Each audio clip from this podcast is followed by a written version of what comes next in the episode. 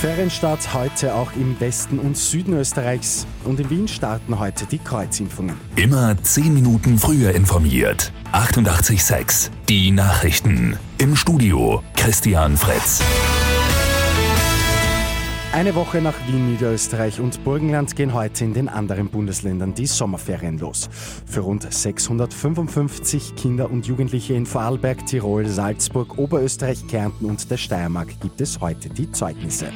Ein forderndes Schuljahr ist damit dann in ganz Österreich ab heute zu Ende.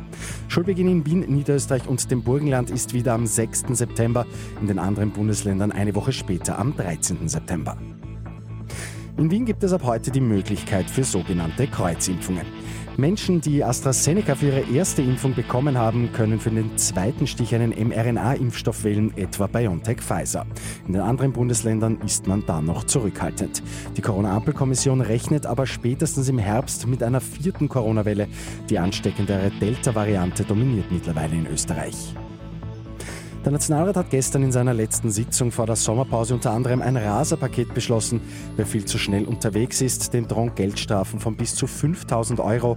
Außerdem ist der Führerschein da noch länger weg als bisher.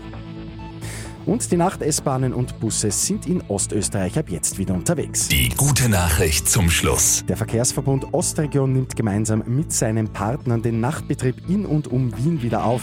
In den Nächten vor Samstagen, Sonn- und Feiertagen wird ab jetzt wieder gefahren. Mit 886 immer 10 Minuten früher informiert. Weitere Infos jetzt auf Radio 886 AT.